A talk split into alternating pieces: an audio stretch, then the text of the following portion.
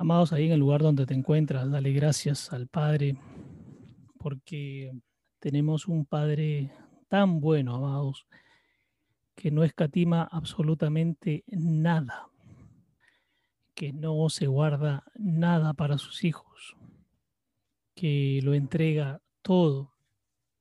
Nos permite reconocer también que si Él no nos hubiera alcanzado y no nos hubiera hallado, no nos hubiera encontrado, rescatado de la condición que teníamos antes, la gran pregunta es, ¿dónde estaríamos hoy? Pregúntate a ti en esta noche, ¿dónde estarías hoy si el Padre no te hubiera hallado? Porque, amado, no es que nosotros lo encontramos, es que Él nos halló. Eso hace la diferencia. Un gran abrazo para cada uno de ustedes en el lugar donde se encuentren, amados, amadas. Y declarar esta noche en fe y en el nombre de nuestro Señor Jesús que aunque hoy mucho, mucho en el Perú se ha movido a nivel emocional, pero sobre todo a nivel espiritual, el espíritu de temor, nosotros los hijos de Dios ya sabíamos que esto venía. Y lo hemos declarado, sabíamos que venía, pero saben, amados, nos encuentran preparados porque nos encuentran con aquel que es capaz de vencerlo y ya venció todo. Así que los hijos de Dios, en este tiempo mostraremos cosas excelentes que vienen para nosotros. Declaramos que los hijos de Dios no son tocados por ninguna plaga, por ninguna enfermedad, ni por ninguna mutación, porque el Padre tiene el control absoluto de todo. ¿Cuánto nos ama realmente el Padre? cuánto nos amó, nos ama y nos amará, porque es el mismo de ayer, de hoy y de siempre. Y es tremendo porque decía, no escatima nada, y no escatimar significa no fijarse en condiciones, no fijarse en cantidades, no fijarse en cuánto estoy haciendo por ti. Simplemente no escatimar significa darlo todo es precioso porque dice, bueno eres. Y entonces reconocemos todos los que estamos aquí que bueno es el Señor para nosotros. Y, y, hoy hablaremos y conversaremos, dialogaremos un poco, amados, acerca de esto que el Padre ha puesto para hoy. Será en un solo tema, lo cerramos, que es la naturaleza de Dios. ¿Cuál es la naturaleza de Dios? Sabemos probablemente hay una respuesta divina, eso lo sabemos, espiritual, sobrenatural. Pero en el corazón de Dios, ¿qué hay? Esa naturaleza, ¿qué es lo que trae? Porque la palabra dice que el Espíritu Santo viene y nos revela lo que hay en el corazón del Padre.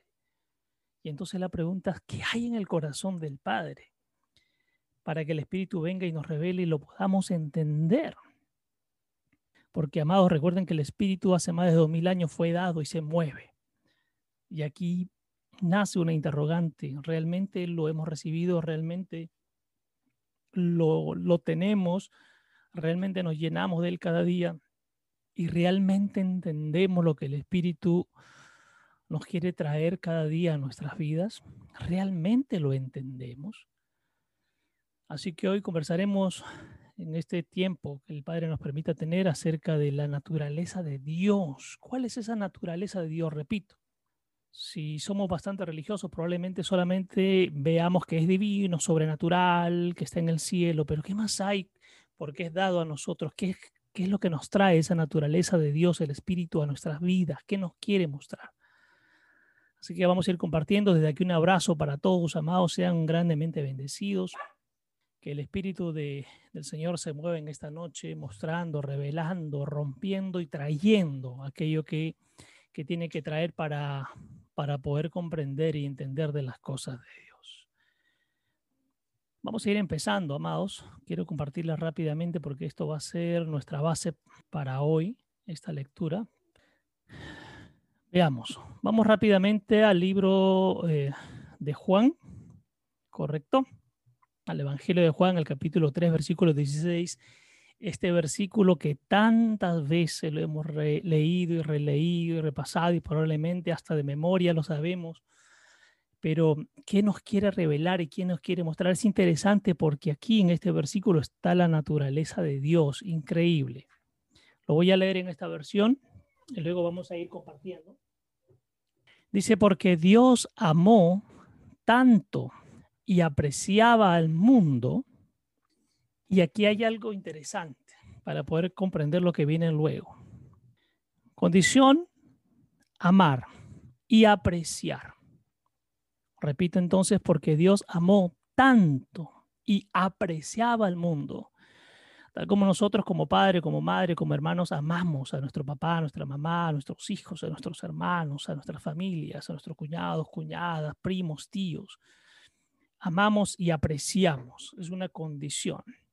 Entonces dice a Dios, Dios amó tanto y apreciaba al mundo que dio, que entregó a su único hijo, ojo, único hijo, el unigénito, para que todo aquel que crea y confía en él no se pierda, no perezca, no sea destruido, sino que el que cree tendrá una vida completa y duradera y experimentará la vida eterna. Tres cosas se mueven en este versículo, amados. Primera condición, amar y apreciar. Solo cuando amo y aprecio, entonces viene la segunda condición que es dar. Y cuando recibo eso, amados, paso a una tercera condición. Lo primero es que si lo recibo, entonces no me voy a perder, no voy a perecer y no seré destruido. Aunque para el mundo parezcan algunas condiciones y situaciones que pareciera que nos estamos perdiendo, pereciendo o siendo destruidos, lo que estamos siendo es transformados a través de esas situaciones. Y entonces cuando entiendo estos dos primeros, amar y apreciar para dar, ganaremos, amados, dice aquí, una vida completa y duradera.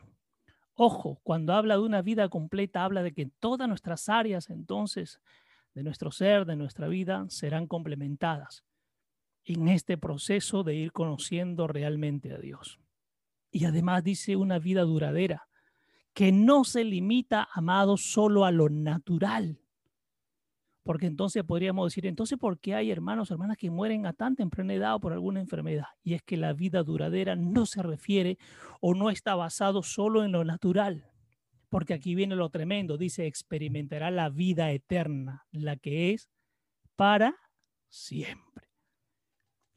Y para poder entrar en esta condición, y lo quiero leer de atrás hacia adelante ahora, para poder experimentar la vida eterna, una vida duradera que sea complementada en todas las áreas por el Señor, porque he decidido creer para que se acabe la destrucción, para no perecer, para no perderme, porque he decidido creer en el Hijo único que Dios me dio porque me amó, me ama y me amará y me aprecia tanto que entonces soy digno de recibirlo. Qué tremendo y qué precioso, amados. Condición. ¿Cómo puedes darle tú a un hijo? Y hemos leído, en la palabra dice, un padre jamás daría una serpiente a un hijo que le pide un pan. Y no le daría un escorpión si le daría un pez. Condición para dar es aprender a amar porque yo no puedo dar si no amo, porque yo no puedo apreciar a alguien, ¿de acuerdo? Si no la amo. Y es que aquí esto es tremendo, porque el mundo, amados, el mundo hasta ese tiempo, antes y aún hoy, está más acostumbrado a recibir que a dar. Y entonces podría caer en vana palabrerías, pero fue el propio Dios quien nos enseñó que entonces acá hay un misterio muy rico y muy poderoso, porque Él mismo dio a aquel que era su único hijo y que hoy entendemos que es Él mismo entregado, porque nos aprecia tanto y nos ama tanto, que con la condición de creer entonces se irán saldando muchas cosas y muchas etapas y muchas heridas y muchas necesidades. Hablo de las necesidades espirituales y emocionales, psicológicas, si se quiere llamar, y hasta esas necesidades que tienen que ver también con lo material. Y entonces cuando entiendo esto, amado, amada, por eso que hay mucha gente que dice, yo creo en el Señor, lo estoy buscando, pero siento que mi vida no está completa. Porque ahí la primera condición, amado o amada, no la estamos cumpliendo, no la estamos buscando, o es más, la conocemos, pero no lo queremos hacer. Y solo en el amor y en el aprecio es que voy a dar, porque Dios aún nos ama tanto y nos aprecia tanto que dio a su Hijo y hoy ustedes y yo tenemos acceso a muchas cosas, derechos a muchas cosas, si estamos caminando de manera correcta en las cosas del Señor. Y entonces nuestra vida se hace completa. Ayer preguntaba el pastor Aníbal, ¿cuántos están viviendo en bendición? No recuerdo si era, y en abundancia preguntaba, ojo, no entendiéndolo solo desde lo económico, sino abundancia en tu vida, que tiene que ver con paz, con tranquilidad, con dominio propio, con amor, con benevolencia. Y entonces esa es la vida completa. Y aquí viene esto tremendo. ¿Cuántos de nosotros nos estamos dando? Porque solo en el dar, amado y amada, es que vas a encontrar esa vida completa y duradera, dice, y la vida eterna. Esto es tremendo. Vamos a ir aquí, permítanme, vamos a ir soltando algunas cosas.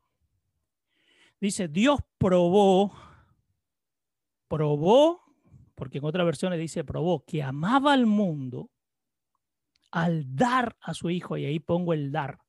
Entiéndase, porque de repente, uy, el dar, economía, no. ¿Incluye eso también? Sí, pero el dar es mucho más allá que eso. Dios probó que amaba al mundo al dar a su hijo. Leamos entonces qué es probar, porque, a ver, y, y ojo, que, miren, amados, y esto jálenlo cuando muchos dicen, ojo con lo que están diciendo, muchas veces estoy pasando una prueba. Ojo, no es que tú te metes en una prueba porque no tenemos el poder para meternos en una prueba. ¿Correcto? Entonces, ¿qué es probar? Dice, utilizar una cosa o ponerla a prueba para verificar su eficacia, saber cómo funciona o qué resultado produce es decir, conocer sus cualidades. Cuando la gente dice estoy pasando por prueba, primero, amado y amada pregunta, creo que algún sábado lo, trabajamos este tema, porque muchos decían estoy pasando tres, cuatro, cinco pruebas a la vez. Cuidado, cuidado porque quien te lleva a pasar una prueba, y lo hemos aprendido, es el Espíritu Santo de Dios. Y si tú te estás metiendo en una prueba y el Espíritu no te ha llevado a esa prueba, cuidado, cuidado, porque probablemente no encuentres ni la salida, porque lo estás haciendo con tus fuerzas.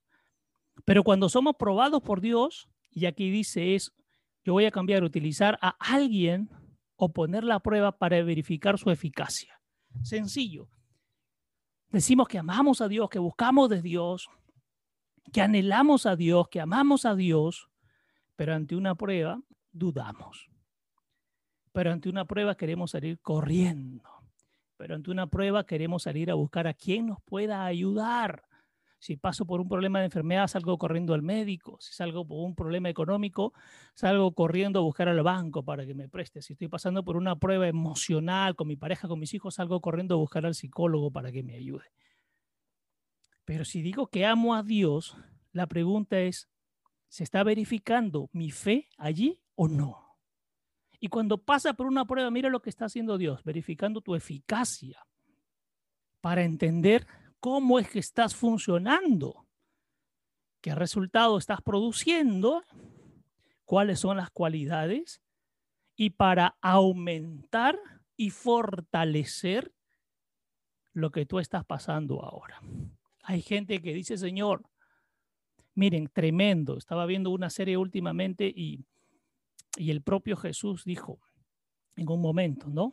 Padre, si puedes, aparta de mí este cáliz, o aparta de mí este lamento, o aparta de mí esta prueba. Pero que no se haga mi voluntad, sino la tuya. Porque entendió que tenía que ser verificada su eficacia para emparejar su funcionamiento y para que produzca un resultado. Y entonces dice acá, Dios probó que amaba al mundo al dar a su Hijo y probar es esto. Probar es esto, amados. Y pruebas pasamos a diario. Y situaciones pasamos a cada instante. Pero, ¿en dónde está puesta nuestra fe? Yo les decía ayer a mucha gente que anda poniendo y tenemos que ir a la batalla y tenemos que pelear la, la buena batalla. La buena batalla es una la que tenemos nosotros amados, somos llamados la buena batalla de la fe. ¿Qué otra batalla quieres ir a pelear? Mujeres que quieren ir a pelear con sus maridos, maridos que quieren pelear con sus mujeres. Y es más, si meten a Dios en el asunto, cuando es la buena batalla de la fe. Padre, yo creo, te lo entrego, te la entrego. Haz lo que tengas que hacer y me moveré según lo que tú quieras poner en mi vida. Esto es tremendo, ¿ah? estamos empezando, recién estamos empezando, pero vamos ahí. Dios prueba y da. Ojo aquí, ojo aquí. Dios probó que amaba y dio. La pregunta es, miren, amados, qué tremendo, Santo Espíritu de Dios sigue moviéndote y vayan captando y luego abrimos micrófono para compartir. Quiero conocer y entender de las cosas de Dios, quiero que Dios me dé, que me ponga en un ministerio, quiero que me lleve a predicar, quiero que me lleve ahí. Primero, estoy pasando la prueba, realmente lo amo y le obedezco en todo, estoy entendiendo lo que Dios quiere en mi vida, o quiero lanzarme directo al ruedo sin haber recibido un entrenamiento previo de cómo pelear o enfrentar con un gladiador, con un león, etc. Porque si no me he preparado y me lanzo, la pregunta es, ¿qué es más probable? ¿Que salga dañado, herido, lastimado o que salga ganador si aún no he sido preparado. Ojo con esto. Tremendo esto. Vamos a ir avanzando un poquito porque hay mucho para desmenuzar hoy y que, el espíritu se siga moviendo para compartir. Dar significa que es una entrega a otro. Dios entregó a su único hijo por ti y por mí. Y yo no soy capaz de darme a las cosas de Dios? Repito, dar significa que es una entrega a otro. Eso se llama entrega total o, en otras palabras, se llama abandono. Entonces, dar significa que es una entrega a otro. La gracia, lo rico, amados, amadas, está en dar con amor y liberalidad. Miren el término, la gracia está en dar con amor. ¿Y cómo aparece el, el versículo? porque Dios amó. Repito, no puedo dar si no amo. Y aquí aparece la palabra liberalidad. Vamos, vamos a, complementar para, para, seguir comprendiendo y entendiendo esto que, que esta noche nos trae el Padre. Liberalidad significa la cualidad de la persona que ayuda o da lo que tiene sin esperar nada a cambio. Y miren lo que le añaden, estamos hablando primero en lo natural. Disposición de bienes a favor de alguien sin ninguna prestación suya, es decir, te doy y no espero que hagas nada por mí. ¿Correcto? Dios ha sido tan bueno, tan bueno, porque íbamos, eh, eh, yo diría, un lugar que es la boca del lobo, por todo lo que se venía diciendo. Amados, y hemos podido comprobar que ha habido un hemos estado moviéndonos en reino puro. El hotel donde nos hospedamos, el tipo de comida que recibíamos, el poder compartir con, muchas, con mucha gente, no solo en Piura, también en el Alto. En el momento que compartíamos salía una situación para una familia, íbamos y orábamos. Y entonces íbamos tan confiados en el amor de Dios y en esta liberalidad de dar sin esperar nada a cambio. Pero quiero que entiendan esto y lo quiero compartir, permítanme. Porque ha habido gente muy inteligente, muy inteligente, espiritualmente hablando, que sabían lo que hacían cuando han sembrado para esta actividad, porque no han sembrado los pastores, han sembrado en el reino, porque han entendido el poder del dar. Yo quiero compartir solo en hospedaje y comida que además no nos costó nada, amados, porque eso lo puso el Padre en el corazón de una mujer. Yo calculaba y decía, wow, esos días que hemos estado allí, el gasto habrá sido aproximadamente, amados, porque eran habitaciones a todo dar y comida a todo dar. Solo allí, en ese lugar, unos unos 2.500 soles en hospedaje y comida. Porque, amados, era la habitación, el desayuno, el almuerzo, la cena, el movilizarnos, porque esta persona ponía inclusive su propia movilidad y no permitía que, nosotros pusiéramos nada y nos llevaba para aquí de una ciudad y nos regresaba otra vez a otra y una ciudad a otra cada día, sin contar lo que ha pasado en Piura. Amados, esto es increíble porque nosotros decíamos, si no contamos con esto, pero confiamos en Dios, que Dios se mueva. Yo he calculado fuera de las donaciones que han dado y se han llevado los regalos y estas bolsas para las familias que necesitaban, solo en gasto de nosotros, yo he calculado aproximadamente unos 5 mil o 6 mil soles en todo lo que se ha hecho. La gran pregunta es, porque si ustedes me permiten compartirlo sin llegar a los montos, solo en donaciones para estos ni siquiera era la mitad de lo que hemos gastado. Pero el Padre cubrió todo eso. El Padre cubrió todo eso porque esta gente inteligente a nivel espiritual ha sembrado no a nosotros, sembró en el reino, porque amó tanto y apreciaba a los demás que se dieron para que esta gente crea, confíe, no se pierda, no perezca, no sea destruida y que comiencen a generar en su vida una vida completa y duradera y puedan experimentar la vida eterna. ¿No es acaso esto precioso, amados? Porque podríamos leer Juan 3:16 y llevar lo que solamente lo hizo Dios con Jesús, pero ¿cómo aplico estos versículos aquí en mi día a día? Porque si no se vuelve simplemente un libro de historia que pasó hace más de dos mil años, pero ¿cómo este versículo lo aplico hoy a mi vida? Una de las cosas que provocan que las bendiciones de Dios nos alcance es aprendiendo a dar y a la misma vez es la única regla para poder recibir algo de Dios. ¡Qué tremendo! Lo vuelvo a leer y vamos a ir compartiendo un poquito. Esto es tremendo. Anoten esto, por favor. Dice, una de las cosas que provocan, que provocan, ¿correcto? Si yo lo llevo al término probar, si, entre comillas, aunque sabemos que eh, en la palabra nadie puede tentar a Dios, pero sí dice el mismo Señor, pónganme a prueba, ¿correcto? Para que se entienda, ojo aquí. Entonces dice, una de las cosas que provocan o que prueban que las bendiciones de Dios nos van a alcanzar, aquí está, amados, es aprendiendo a dar. Y aquí está en Juan 3:16. Y a la misma vez es la única regla para poder recibir algo de Dios. Ustedes se acuerdan cuando muchas veces hemos, eh, hemos compartido y decimos que el Señor nos dijo en algún momento, tú encárgate de mis cosas, que yo me encargaré de las tuyas, que bíblicamente el versículo como tal no existe, pero sí se desprende de otro que ahora vamos a ver si lo podemos compartir. Pero es esto, tú comienza a hacer mis cosas, date, entrégate, ¿no es cierto? Derrámate en las cosas mías, en todos los ámbitos, correcto que yo me voy encargando de las tuyas. ¿No es acaso lo mismo que decimos esto que está en esta última párrafo, amados, amadas? ¿Quieres provocar que las bendiciones de Dios te alcancen? Y cuando hablamos de bendición, que se entienda, no vayan a, pensar, uy, entonces ahora doy todo, vendo mi casa y lo doy todo a los pastores y, me voy a ganar un edificio. Eso no dice. Las bendiciones tienen que ver con el crecimiento, primero con el rompimiento de esas ideas que hay en tu cabeza, en tus esquemas, para comenzar a conocer de las cosas de Dios de otra manera. Y entonces mirarás el mundo y mirarás a los demás y mirarás todo lo que te rodea y hasta lo natural y sobrenatural de una manera diferente.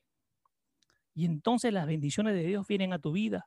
Arregla tu situación en tu casa, arregla tu economía, arregla tu trabajo, arregla, las relaciones con los demás, trae sanidad a tu vida, trae una manera de experimentar y ver el mundo distinto. ¿Acaso eso no es una bendición? Pero hay una regla, amado, amada. Si aprendes a dar, esa misma regla sirve para recibir de Dios. Qué tremendo esto. Y esto es tremendo porque lo que yo les compartía de esto que fuimos para allá, amados, eh, si el Espíritu puso en, esta persona atendernos como reyes, y la palabra dice, donde ustedes vayan empezarán y les, les tratará como reyes, amados, yo lo he comprobado que esto es así, que Dios no miente que es real.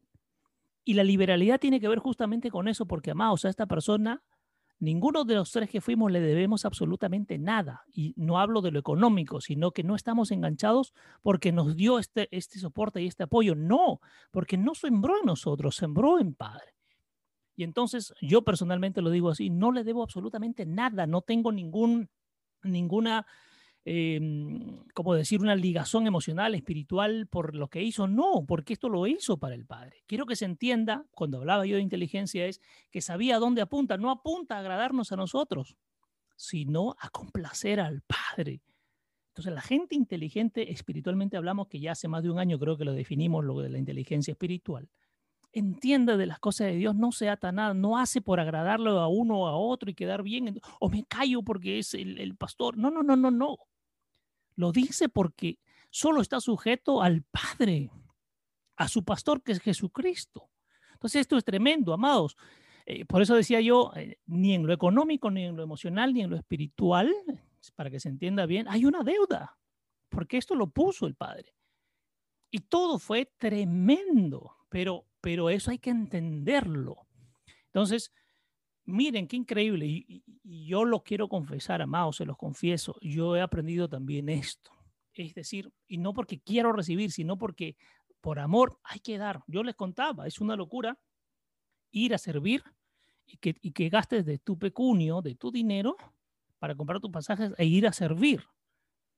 Pero hay que entender que el dar se convierte en algo fundamental y principal. No hablo solo de lo económico, repito, para que no se malinterprete, para que cuando te encargues de hacer las cosas de Dios y estás dando, ahí se cumple el dar, el principio del dar, estás dando, encargándote de las cosas de Dios, Él se está encargando de las tuyas. Él está, Él sabe tu necesidad. ¿Y acaso tú vas a hacer algo para decir, Señor, pero mira, no, no voy, Señor? Y porque confío que tú sabes todo lo que es necesario para mí en todas las áreas, que Señor, yo me encargo de lo tuyo y tú te encargas de lo mío. Pero aquí se cumple, amados, esto, esto es precioso. Por eso le decía yo, si lo entendemos, amados, amadas, dos cosas. Si lo entendemos, este año será más precioso que el año 2020. Si no lo comprendemos, como les decía yo ayer, porque el Padre lo reveló y lo hemos compartido, eso te va a ser un año muy difícil. Finalmente se trata de una decisión personal. ¿Qué es lo que yo quiero? ¿Qué es lo que yo quiero para mi vida? Porque siempre será personal. ¿Qué es lo que yo quiero para mí? Esto es tremendo porque creemos, todos creemos, ¿ah? Pero confiar es un paso y un nivel mucho más alto porque solo confía aquel que tiene intimidad con alguien. ¿Acaso confiarían su vida a cualquiera? ¿Acaso confiarían su dinero a cualquiera? ¿Acaso confiarían a sus hijos a cualquiera? Esto hace la diferencia, porque creer, todos creemos, pero en la prueba no todos confiamos. Eso hace la diferencia, amados. Qué tremendo. ¿ah? Anótenlo, por favor, y vayan a sus versiones también. Y, y siempre el Padre, muy bueno, porque muestra, porque revela, porque enseña. Bien, vamos, avanzamos otro poco más. Recordemos que la palabra nos dice que bienaventurado es, más bienaventurado es dar que recibir. ¿Qué habrá aquí? Porque es una locura, si lo vemos desde lo natural, más bienaventurado dar que recibir. Mucha gente diría, o sea, que lo mío tengo que compartirlo. Pensamiento humano, pensamiento natural, pensamiento sobrenatural dice bienaventurado, más bienaventurado, bienaventurado tiene que ver con bendiciones, tiene que ver con una condición superior. Es aquel que da que aquel que recibe. El otro día, me parece que la semana pasada, el Padre me permitía compartir un versículo tremendo y me ponía esto, ¿no? Porque los mendigos siempre están estirando la mano para recibir, pero los hijos del reino estiran la mano para dar. Esto es tremendo. Vamos, vamos, avanzamos otro poquito. Vamos al libro de Hechos, capítulo 20, versículo 35, por favor. Hechos, capítulo 20, versículo 35. Vamos a compartirlo. Pongo aquí en pantalla mi versión. Dice, les dejé un ejemplo de cómo deben servir y cuidar a los débiles. Qué interesante. Habla de los débiles de espíritu. ¿ah? Ojo aquí, porque si no podemos caer en esto. Ah, dice de los pobrecitos, me compro un montón de cositas y lo llevo a un asentamiento humano y ya, con eso. No, no, no, no, no, no no está mal, pero el Señor va más allá de eso. Habla de los débiles de espíritu. Dice, porque siempre debemos apreciar las palabras de nuestro Señor Jesús, quien enseñó, dar trae una bendición mucho mayor que recibir. Si tú recibes, ojo, hay bendición, sí, porque estás recibiendo. Pero si tú das, la bendición, dice, es mucho mayor. Amados, esto guárdenlo en su corazón, entren en intimidad, lean en sus versiones, pregúntenle al Padre, porque si yo recibo, amados, esa gente que no conocía o conocía poco de Dios recibió en esa primera instancia y han sido bendecidos, claro que sí, pero la bendición que recibimos nosotros fue mucho mayor porque fuimos a dar, amados. Y no hablo solo por este banquete tremendo, tremendo, sino que además nuestro espíritu, nuestra alma, nuestro corazón sigue siendo bendecido y sigue siendo instruido y sigue, seguimos aprendiendo y el Señor se sigue mostrando. Esto es la bendición tremenda. Guarden esto de Hechos 20, 35, anótenlo por favor. Si tienen en su celular la versión, remárquenlo porque hay una opción ahí de remarcar, darle color, comentar, etcétera. Esto es un principio de reino. ¿ah? Dar trae una bendición mucho, no dice mayor, sino mucho mayor que el recibir. ¿Quién lo enseñó? El propio Señor Jesús. Y cuando tú das, mira, qué tremendo, porque hay gente yo quiero servir, yo quiero ayudar. Date pues, date en todo tu ser. Y si eso incluye hasta en lo económico, dale, no mires a quién o para, ah, no, ¿cómo voy a dar? Seguro que es para él, para ella, ¿no? No, dale, amado, amada, porque el otro es un rollo de la persona que recibe con el Señor. Pero tú estás cumpliendo lo que el Señor Jesús aquí nos enseñó. ¿Sí? Amén. Dios nos habla a través de este versículo que es mejor dar que recibir.